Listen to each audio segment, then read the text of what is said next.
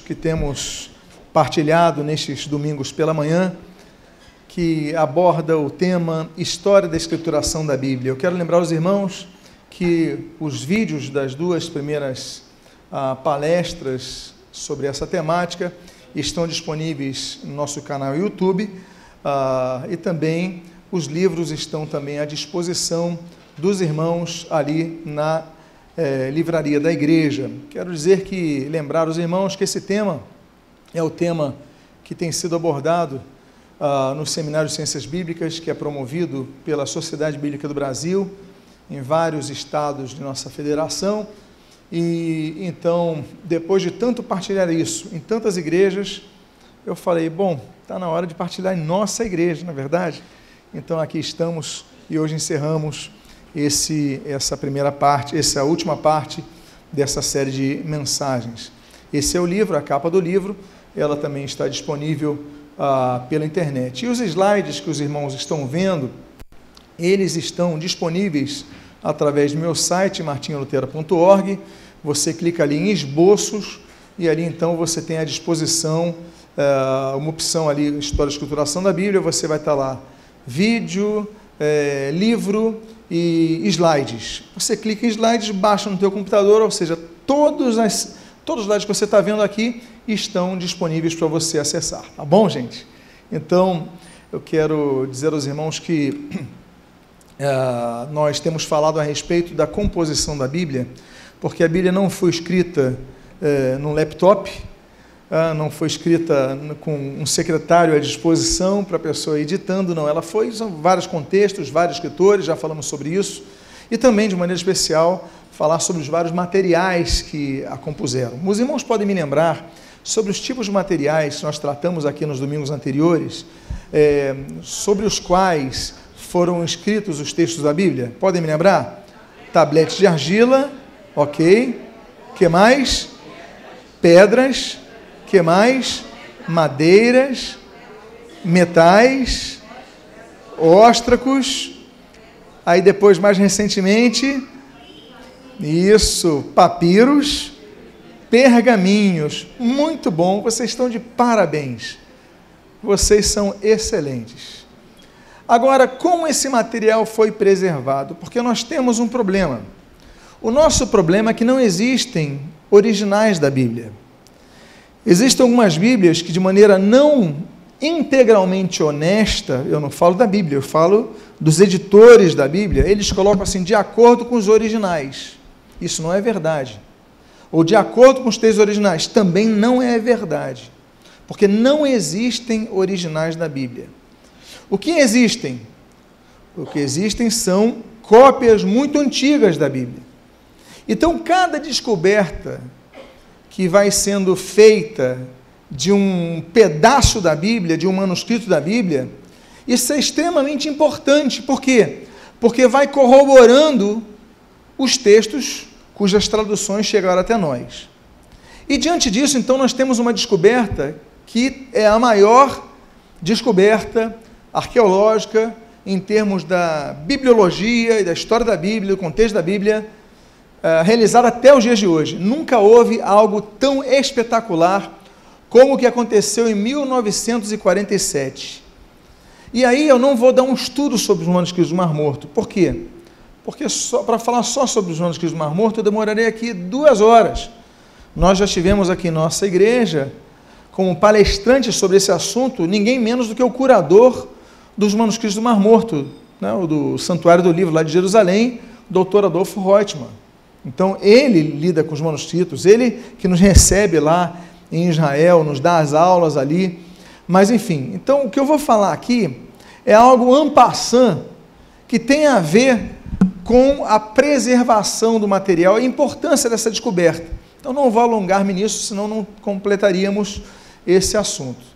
Mas em 1947, nas cercanias ali do Mar Morto, no deserto da Judéia, foram encontrados ah, jarros com manuscritos. Foi um beduíno, um jovem beduíno, uma cabra fugiu. E essa cabra foge e ele entrou numa caverna. Ele falou: Bom, eu não vou entrar nessa caverna porque pode ter um outro animal aí que pode me ferir. Está muito escuro, não estava com lâmpada. Aí o que, que ele pega? Ele pega uma pedra. E do lado de fora da caverna, ele joga lá dentro para ver se assustava a cabra. Para ver se, batendo ali, a cabra dava algum, algum sinal de vida e ele pudesse então buscar a sua cabra. Só que quando ele joga essa pedra, ele ouve um som de jarro se quebrando. Ele, opa, deve ter tesouro aqui dentro. Então ele esquece da cabra, volta para a sua aldeia, ele é medroso de entrar sozinho naquela caverna. Ele fala: Amigos, olha, aconteceu isso, eu acho que tem tesouro lá dentro, aí vamos lá. E quando eles chegam, eles têm uma grande decepção.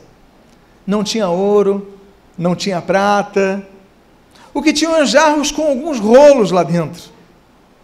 E aí foram sendo é, vendidos esse rolo, esses rolos até que chegaram em mãos de pessoas que entendiam a, a preciosidade daquele material e começaram a fazer escavações. Entre 1947 e 1956 foram descobertas nada menos que 930 manuscritos, documentos, em várias cavernas, em 11 cavernas ali daquela comunidade na região de Qumran.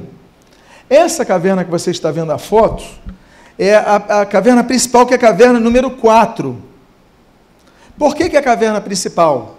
Porque é onde foram encontrados, ah, encontrados a maior parte dos documentos e dos registros da Bíblia, inclusive o rolo de Isaías. Então foi nessa caverna que é a mais importante. Quando vão sendo descobertos, e vocês viram, de 1947 a 1956, eu estou falando de um período de nove anos. Por quê? Porque tem algumas partes que estão, estão soterradas. É cair areia, cair a pedra. Então eles vão escavando com tempo, com cuidado. E temos que lembrar, nessa época, a Jordânia invadiu Israel, tivemos guerra de Israel e Jordânia. Né? Hoje eles estão em paz, né? mas nós tínhamos então, era muito difícil a escavação. Né? Então, infelizmente, nem todos os materiais que nós tínhamos à disposição foram encontrados, porque muitos foram rasgados, muitos foram queimados, enfim, não foram bem cuidados. A maioria dos pergaminhos, a maioria dos materiais era composto de pergaminho. Vocês lembram que nós falamos dos pergaminhos do Egito? Os pergaminhos eram muito quebradiços, mas eles estavam num contexto, num ambiente, é, uma certa climatização dentro de frascos que ajudaram a preservá-los.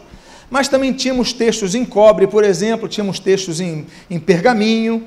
Tá? Então, quando vão descobrindo os textos, olha a importância dessas descobertas de manuscritos do Mar Morto. Elas abrangem, aqui não é 400, é 300 e alguma coisa, 300 e poucos anos, porque são materiais que são escritos do ano 250 a.C. a 68 depois de Cristo. Esse é o período que eles estavam lá. Esses materiais, quase 80%, estão escritos em hebraico, porque nós temos também o aramaico, né, dois tipos de aramaico, o grego koine, uma pequena parte, uh, e o paleo-hebraico, que é um hebraico muito antigo e que também serviu para os filólogos então avançarem na compreensão daquele antigo idioma. Mas a maioria está em hebraico. Pois bem,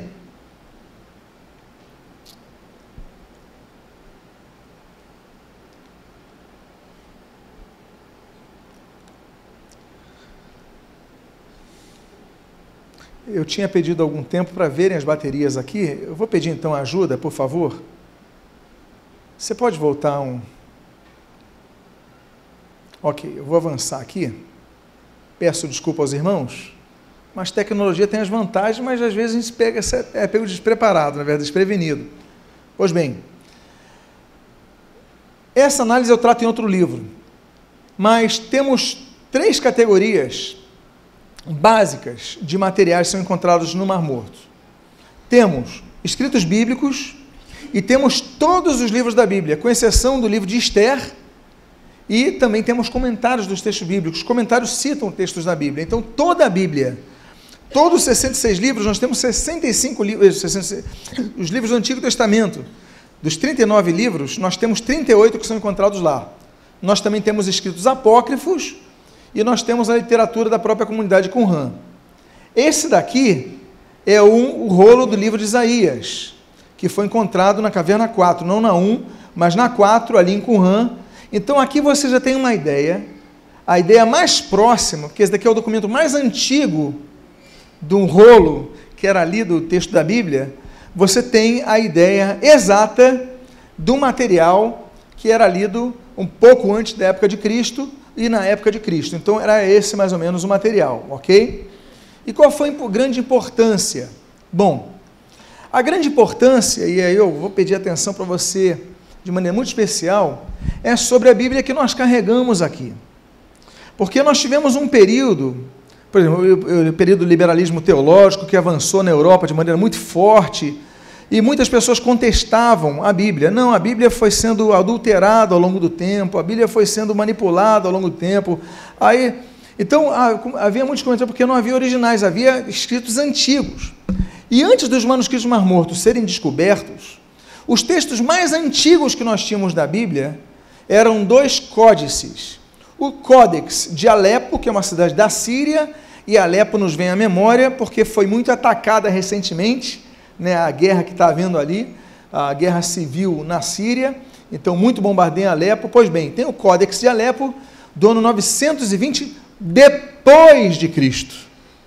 E temos o Códex Leningrado, que está lá em Leningrado, desculpe, São Petersburgo, né, a cidade mudou o nome, de 1008 depois de Cristo. Então, as traduções na Bíblia, preste atenção que eu vou dizer agora.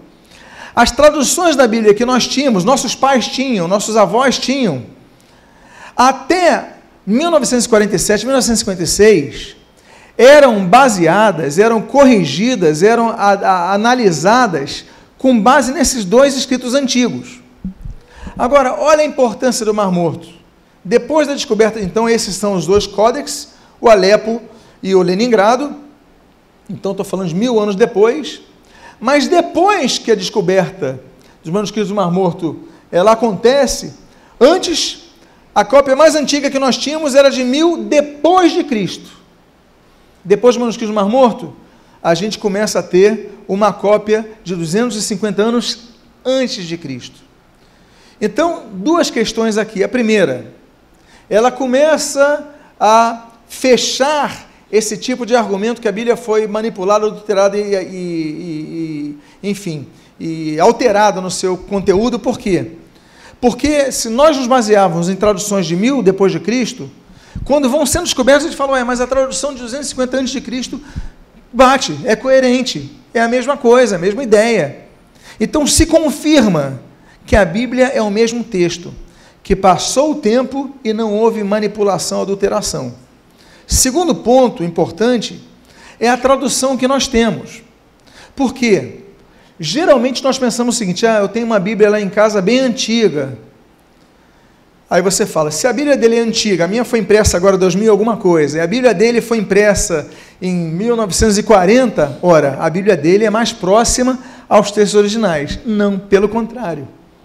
As Bíblias mais recentes, elas são mais fiéis do que as Bíblias antigas que nós temos. Por quê?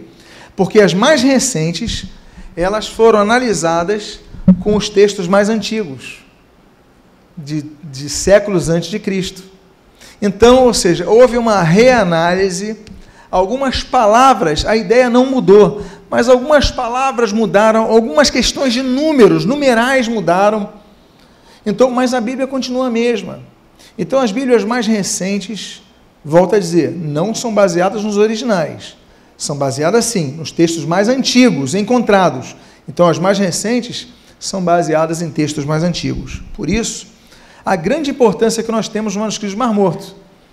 E aí, essa experiência, eu já falei sobre isso, quem tinha tradução até 1940 se baseava numa uma versão mais recente, ok?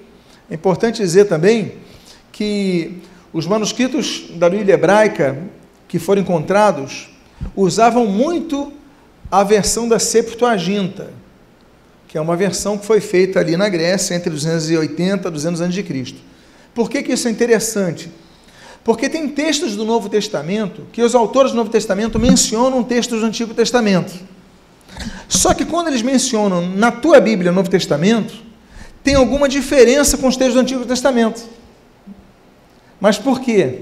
Por causa da tradução.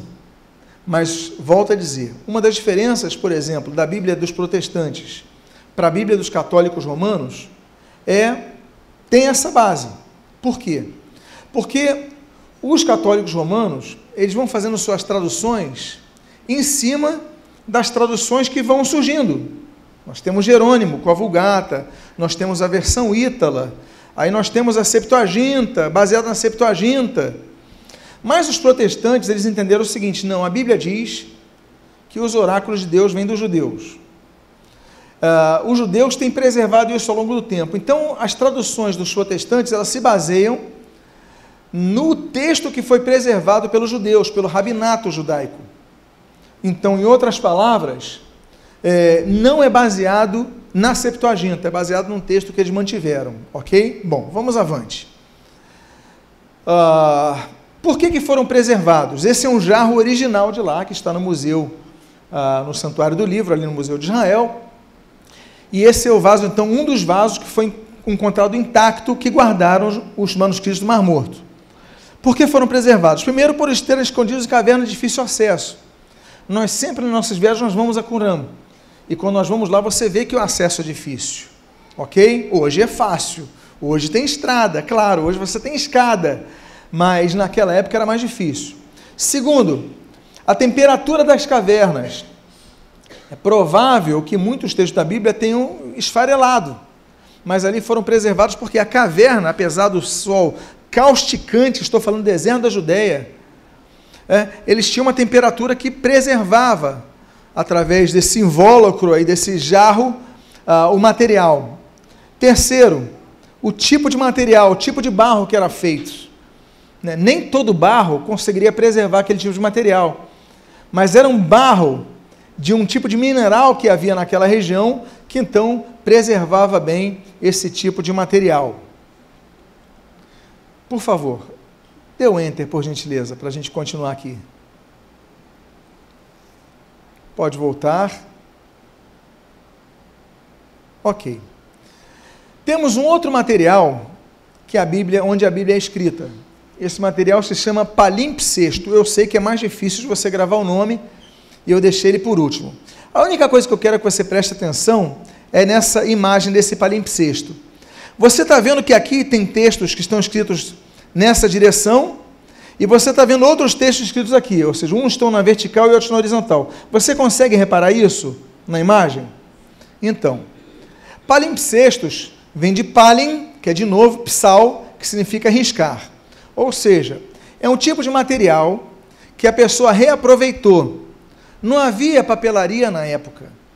Não havia, e lembro para vocês que tanto papiro como pergaminho é, foram caros, até, claro, que a comercialização começou a descer o preço, a concorrência, enfim. Mas até isso surgir, eram materiais caros. A pessoa não tinha, ela queria anotar alguma coisa. Então o que, que elas faziam? Elas pegavam um material, um pergaminho, um papiro, e está vendo psal, que significa riscar? ela pegava e riscava, rasca, é, é, pegava um, um tipo de estilete, tirava a tinta e escrevia de novo para aproveitar o material. Bom, isso é interessante por quê? Porque infelizmente alguém queria anotar os sermões de um pregador chamado Efrem, e para isso ele apagou os textos da própria Bíblia. Olha o sujeito, não, eu gosto muito desse pregador, Efrem. Tanto é que é o Códex Efraimita. E ele apaga a própria Bíblia para escrever. Imagina você. Falou assim: já o pastor está pregando, eu vou, eu vou apagar o texto da Bíblia para anotar a pregação dele. A gente não entende isso, mas na época o sujeito que fez trabalho, a gente tem outras Bíblias aqui, eu vou apagar essa. Bom, esse material não é pouco, mas dos 318 manuscritos unciais, ou seja, com escritas é, maiúsculas, lembro para vocês que a invenção das letras minúsculas é muito posterior, ok? Então, do Novo Testamento, 52 são palimpsestos. E aí, esse códex efraimita, o que acontece? Esse códex, quando descobrem que tem um texto debaixo da, da, das pregações de Efrem, os católicos romanos chamam ele de Santo Efrem, ele é um santo da Igreja Católica Romana. Enfim, por isso que é Códex Efraimita, de Efrem, o sírio. Então, eles pegam um texto da Bíblia, em pergaminho, de 345 uh, ah, depois de Cristo, eles raspam um texto 100 anos depois, poxa, 100 anos depois já tinha um valor também, não já? Além do texto ser bíblico.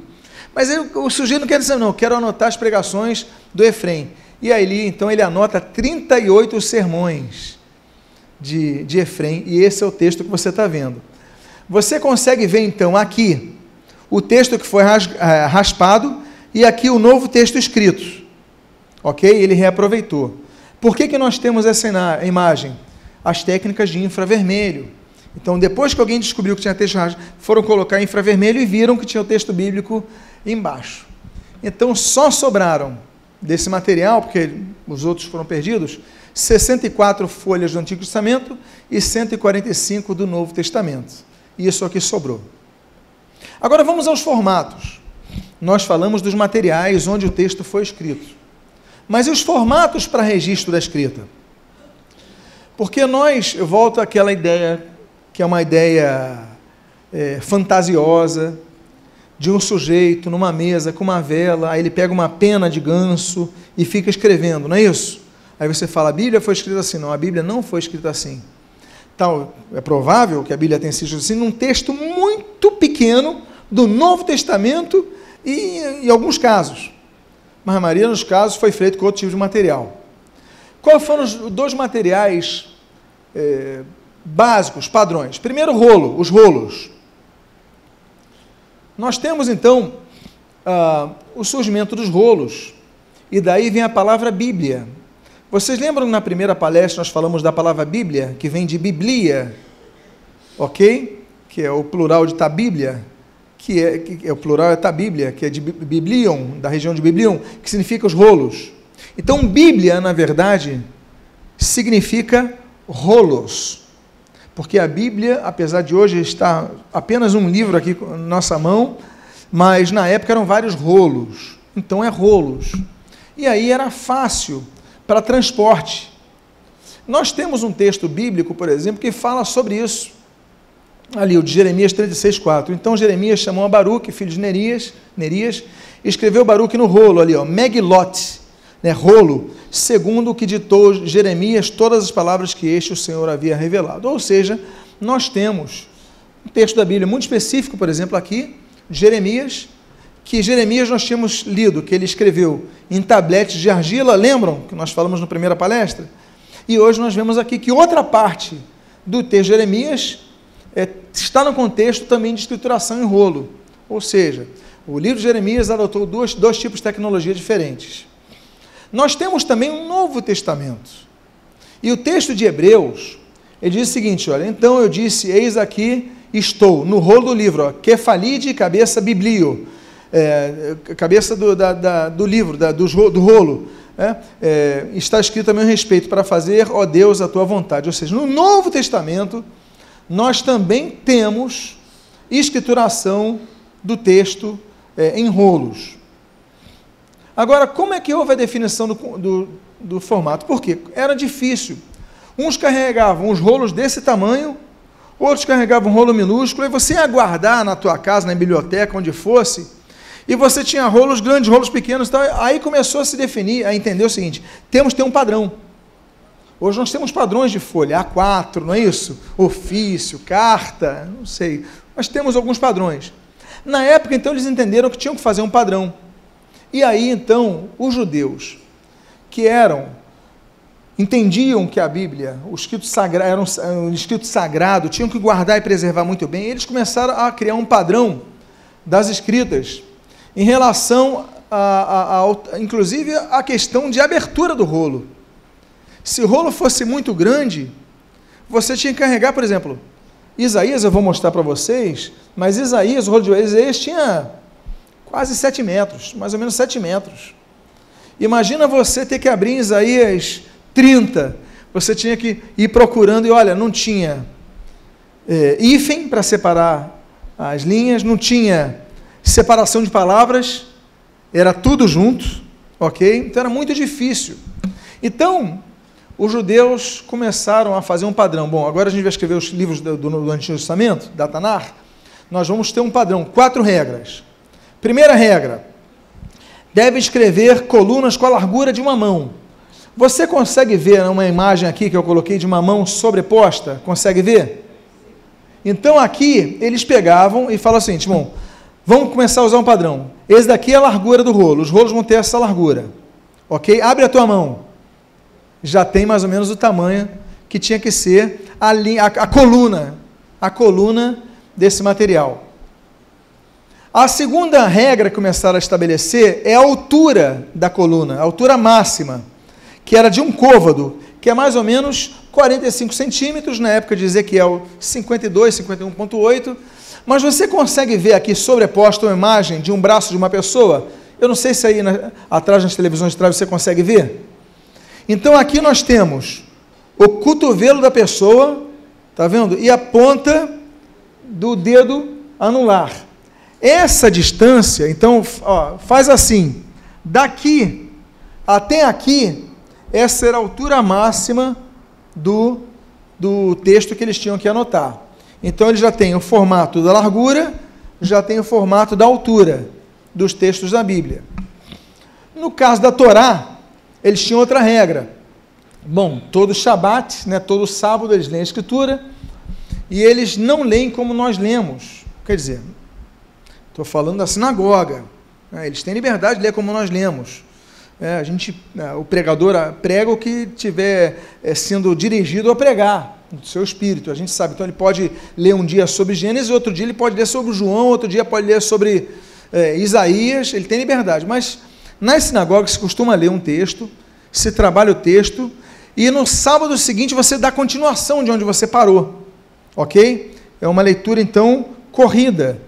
Então eles marcavam ali é, para ler no sábado seguinte e colocavam aqui então uma, uma linha para que não saísse do lugar.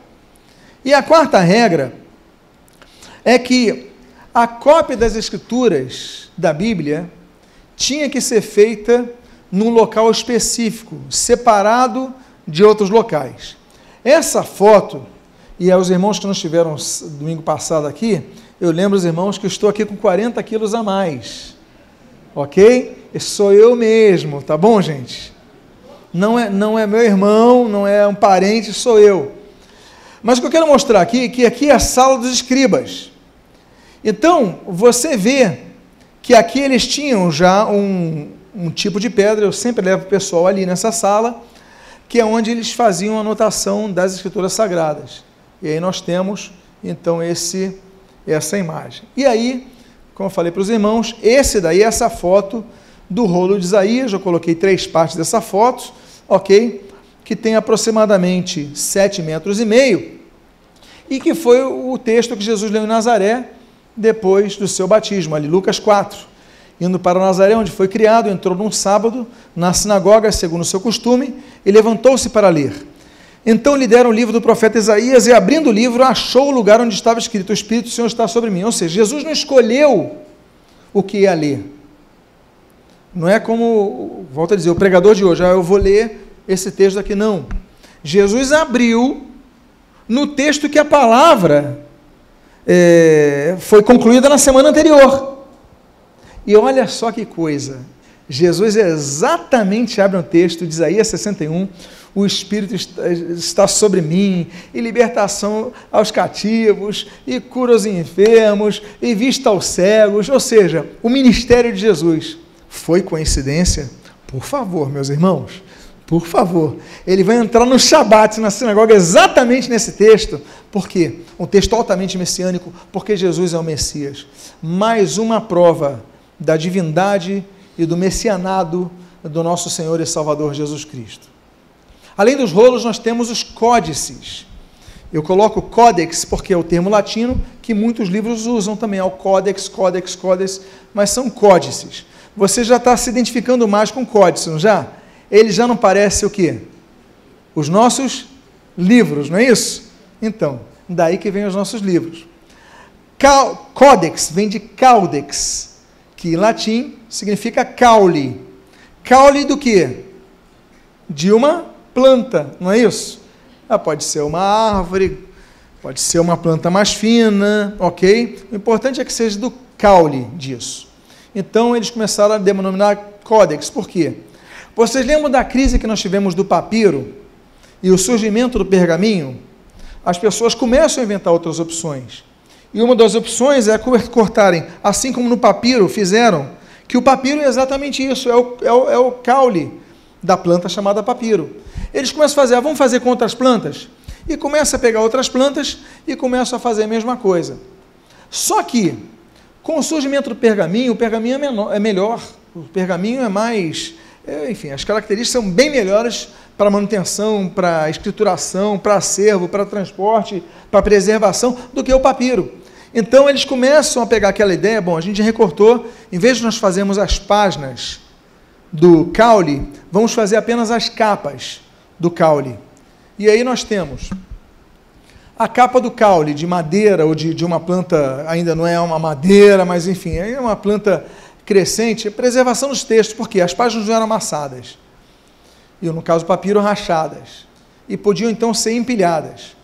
Segundo, mais fácil localização do texto. É mais fácil você marcar e achar um texto aqui do que você abrindo rolo, abrindo rolo, até chegar no texto, não é verdade? Então isso daí começou a popularizar. Esses códex vão gerar os pergaminhos. E com o tempo eles começam a mudar a capa de caule para couro. E aí nós temos aí um exemplo antigo de um material em couro e aí cai ainda mais o seu custo. A popularização é muito grande, essa falta é no Vaticano, também sempre leva os grupos ali. Ah,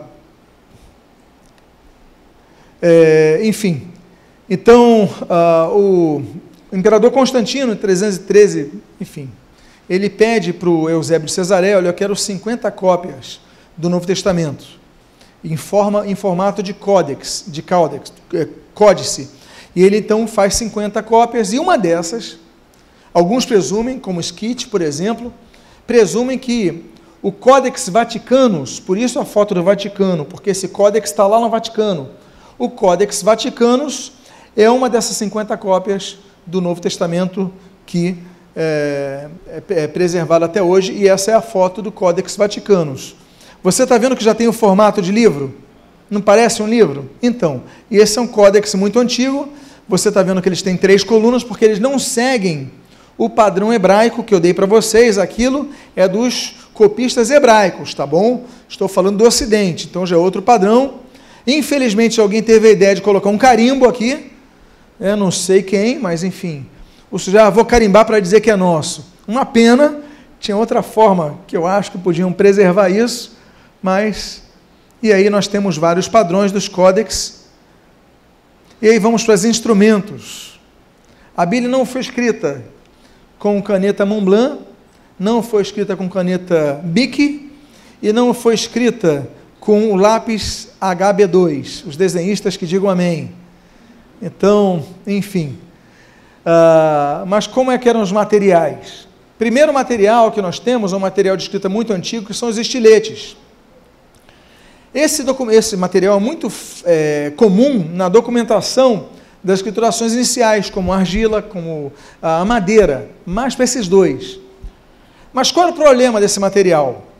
É que é quebradiço. Apesar da pedra ser dura, mas quanto mais você afia, ela fica mais estreita, não é isso? Mas então, às vezes, você está trabalhando na madeira, está trabalhando ali material, se não for argila, então ele quebra com a sua ponta. Então começa a surgir a tecnologia de um estilete com ponta duradoura. E nós começamos a perceber o uso de diamantes, ok? Na, em alguns estiletes antigos. E é interessante notar, assim como o ferro. Assim, então é interessante notar que a Bíblia fala desse tipo de material em Jeremias, dos dois tipos de estiletes. Olha o que a Bíblia diz aqui. O pecado de Judá está escrito num ponteiro de ferro, é, Barzeel, Batzel com diamante, Shamir, pontiagudo, gravado na tábua do seu coração. Então, aqui, na verdade, não está falando do texto que foi escrito literalmente. Está falando tábua do coração. É, então, está falando uma, uma. Enfim, é uma expressão uh, que não denota o registro exato. Mas, o que nos importa é que essa tecnologia era conhecida na, na, na época. Olha, o pecado está escrito com ponteiro de ferro e com diamante pontiagudo. O que, que ele quer dizer? que foi, é muito clara a escrita. Não quebrou o, o, o, o, estile, o, o, estile, o de, de, pedra, o material de pedra. Não, ele é de ferro, ele é de diamante, não quebra assim com facilidade. Então está bem registrado isso. E nós temos então um material que provavelmente foi usado na época, provavelmente mesmo, na época de Jeremias e dos demais profetas. Um outro material é o cinzel. Esse, inclusive, que está aí, do Museu Egípcio, é, foi encontrado numa pirâmide. É, então é da época de Ramsés II. Então é. Não sei se é no 19 dinastia, mas enfim, é, era usado. E no texto de Jó, que é o texto mais antigo da Bíblia que nós temos, é citado também o ferro e o chumbo, né, o oferete aqui, barzel, que eu falei para vocês, ó, quem me dera fossem gravadas em livro, que com pena de ferro, barzel, e com chumbo, oferetes, para sempre fossem esculpidas na rocha. Ou seja, então, os textos da Bíblia, aquela ideia do sujeito sentado com uma pena de ganso, escrito, aquilo ali é muito recente. A maioria do texto da Bíblia foi escrita talhada, ok? Com estilete, com, com uh, cinzel e com canivete, ok? Eu sei que hoje em dia ninguém anda com canivete, com exceção dos torcedores do Flamengo. Anda com canivete na rua, assim, para qualquer coisa, ganhar um extra. É, mas com todo respeito, viu? Todo, sem nenhuma perseguição. Tá bom, gente?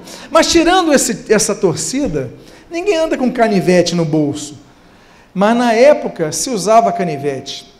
O rei Joaquim, por exemplo, ele fica muito irritado com Geudi, e a Bíblia diz ali em Jeremias 36, 23 o seguinte: Tendo Geudi lido três ou quatro folhas do livro, cortou o rei Joaquim com um canivete de escrivão, Otar, Cafar, e o lançou no fogo que havia no braseiro, e assim como todo o rolo se consumiu no fogo que estava no braseiro. Ele não aceita aquela pregação, não aceita aquela palavra, não aceita aquela demonstração. Então ele pega o que a Bíblia chama de canivete de escrivão. Por quê? Porque todo escrivão andava com canivete. Ou, por quê? Porque precisa documentar alguma coisa, eu já estou com material aqui. Então, eu vou pegar uma madeira, um pedaço de madeira e vou começar a escrever. Então, você começa a ver a tecnologia de escrita da época. E essa tecnologia, é, o rei tinha. Pelo menos esse rei era instruído na leitura, ou ele tinha à sua disposição, por ter um escrivão, como o Geodia ali do lado, ele pega e rasga e começa a cortar com canivete. Ok, gente? E as tintas? Estamos caminhando para o nosso final. As tintas. Nós sabemos que os chineses já usavam tinta 3 mil anos antes de Cristo. Assim como papel, vão ser os chineses que vão inventar. Mas esse material ainda era desconhecido no Oriente Médio, onde foi escrita a Bíblia. Então, as primeiras tintas e você que é mãe vai lembrar do teu filho voltando do futebol quando vê essa foto, não é verdade? Quem aqui lembra do filho? Pelo menos o pé do filho nessa cor. É, pois é. Tintas à base de fuligem. A primeira tecnologia vai ser essa, baseada no carvão. Porque o pessoal vai esquentar alguma coisa, vai pegar o carvão, ainda que frio, e vai sujar a mão.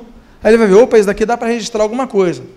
Então, se pegava em primeiro lugar a fuligem, que é obtida da combustão da madeira, depois colocava na água uma cola animal e um óleo vegetal. Para quê? Para que essa tinta permanecesse, porque senão sai fácil. Então você vê nesse prato esse processo. Depois nós temos, ah, é, enfim, nós temos então esse material escrito, só que o pessoal fala o seguinte, irmão, mas se alguém passar a mão, ou se cai uma água, se apaga com facilidade. Então nós temos que começar a desenvolver uma nova tecnologia de tinta. Então a Bíblia foi escrita em parte em carvão? É possível. A Bíblia foi escrita em, eh, em parte em tintas de, de, de plantas e animais? É provável. Por quê? Porque essa tecnologia ela vai vigorar muito no contexto da época da elaboração da Bíblia. Lembra os irmãos que o comércio, grandes comércios naquela região, era entre Egito e Índia. E no meio do caminho para o Egito, para chegar no Egito, você então passava ali pela região de Israel, do atual Israel. Então, essa troca de experiências, das tecnologias de tinta que os indianos produziam, ela começa a ser adotada pelos uh, egípcios e, claro, os hebreus ali naquele contexto. Então, a primeira, a primeira planta que é trazida da Índia, que produz boa tinta, é, é a anileira, daí vem o nome anil. Alguém já ouviu o nome anil ao invés do nome azul? Então, é porque é da planta anileira. A anileira é dessa cor, é interessante, porque ela é rosa, não é isso? Mas quando você é, pressiona ela, enfim, você trabalha nela, ela vai ficando com esse, esse tom azul quando você esmaga as flores. Então eles percebem que é, o resultado dessa, de, de esmagar dessas flores, ele traz uma cor e também fica um registro por um tempo. No papiro, por exemplo, eles falaram, esse material é bom para escrever. Então nós temos o, essa tecnologia. As cores vermelhas, violetas e marrons, elas já têm a garança, é, como a plan essa planta daqui, que inclusive é verde e amarela, mas essa planta ela vai dar base ao marrom e dali vai se extrair o vermelho, o violeta, o laranja. E essa garança já tem no Egito. Né? E tem no Brasil também. Então você pega das raízes dela, você corta ela, pega a raiz, começa a triturar e você começa a ter os tons de tinta. E eles veem assim: isso aqui é bom para papiro, isso é bom para escrever em pedra. Esse registro fica. Agora, é possível que textos da Bíblia tenham sido escritos desse material? É possível. É possível. E a sépia? Bom, aí nós temos os cefalópodes. Cefalópodes é como a lula, como uh, o, o polvo, enfim. Os mergulhadores notavam que quando eles iam pegar uma lula, uma sépia, um polvo, esse animal jogava na cara deles como uma forma de, de defesa um tipo de líquido escuro, não é isso? Essa, essa aqui temos uma, uma foto que mostra bem a imagem. Ele está se defendendo, ele joga esse líquido. E os mergulhadores da época entendiam o seguinte: bom, essa, essa tinta ficou na minha, na, minha, na minha roupa, não saiu. Ou seja, vamos começar a pegar então esses cefalópodes e vamos começar a extrair esse material para produzir tinta. E aí começa a se produzir os tons de sépia, que vai gerar o, o tom de preto. Ou seja, começa a se popularizar a escrita. Mas aí as pessoas notam o seguinte: com o tempo, essa tinta se desgasta. A do anil, claro, algumas ficam, mas outras se desgastam, cai uma água, pega muito sol e tal. E aí começa a se desenvolver, então, tinta base de mineral. E as pessoas começam a ver o seguinte: o ferro, por exemplo, é, é, são chamadas as tintas ferrogálicas. Você está vendo aqui o ferro embaixo? Isso daqui é um minério de ferro. Você está vendo essa foto em cima? Isso daqui é um rio com minério de ferro. Apesar de ter água aqui, essa água é altamente tóxica e contaminada. E aí nos lembramos naturalmente dessa tragédia que abala o Brasil, que temos uma lama altamente contaminada e tóxica.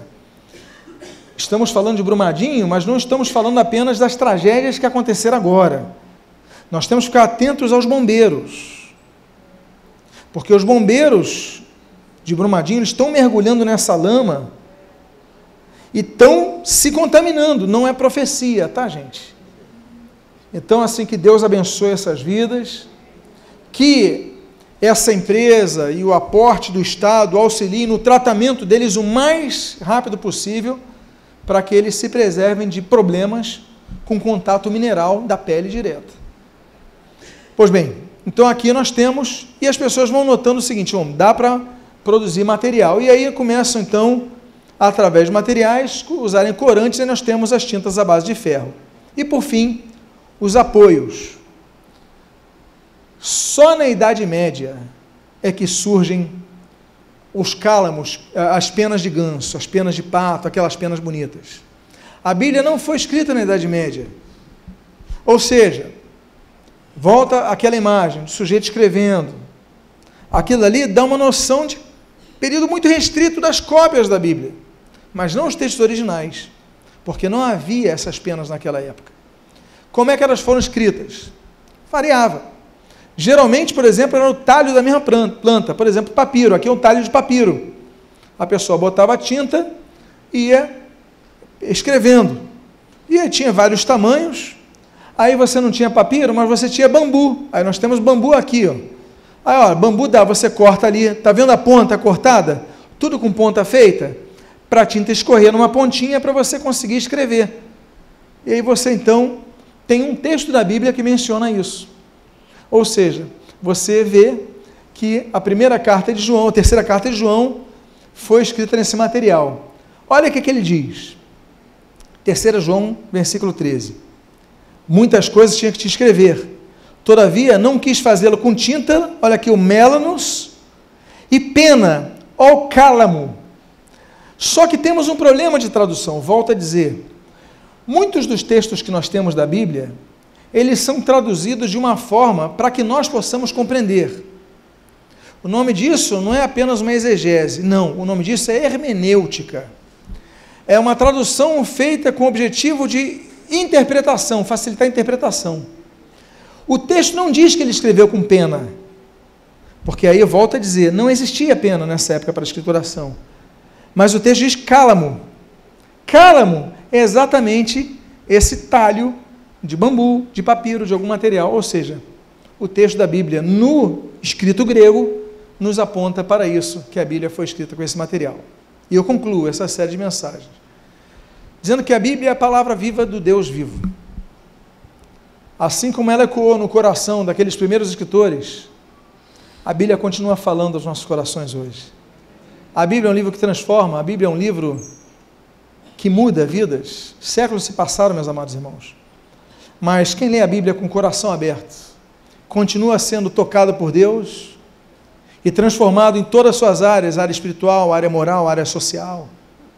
Porque a Bíblia é um livro libertador.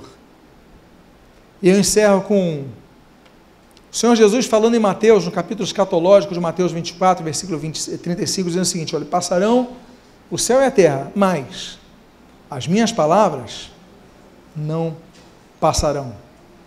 A sua mensagem, ela foi preservada mesmo tendo sido redigida em materiais tão frágeis, não é verdade? Ficamos impressionados esses domingos, ao longo de séculos. Vidas frágeis.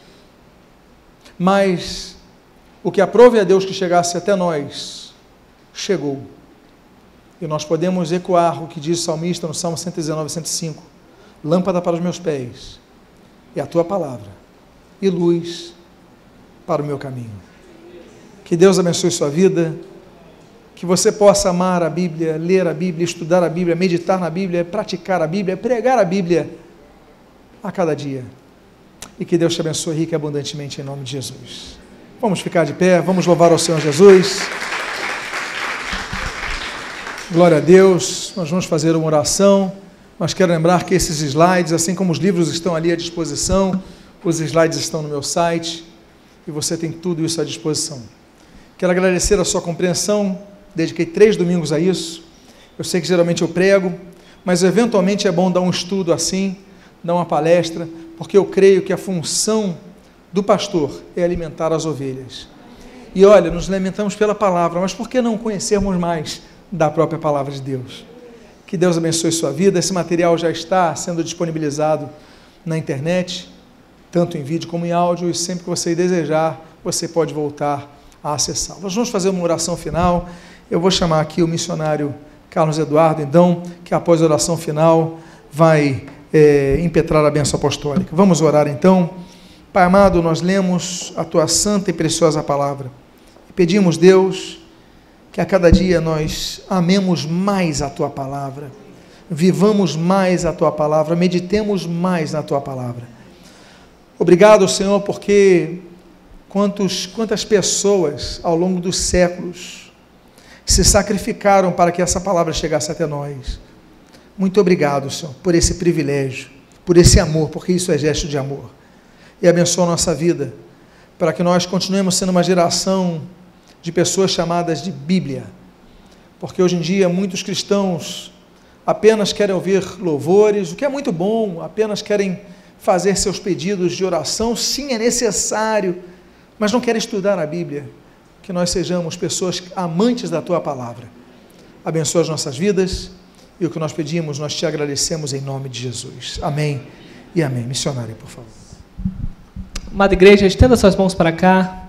Que o amor de Deus Pai, a graça e salvação do seu Filho amado Jesus Cristo e as doces consolações do Espírito Santo de Deus seja com toda a igreja, assim como foi ontem, assim como é hoje e assim como será para todo sempre. E aquele que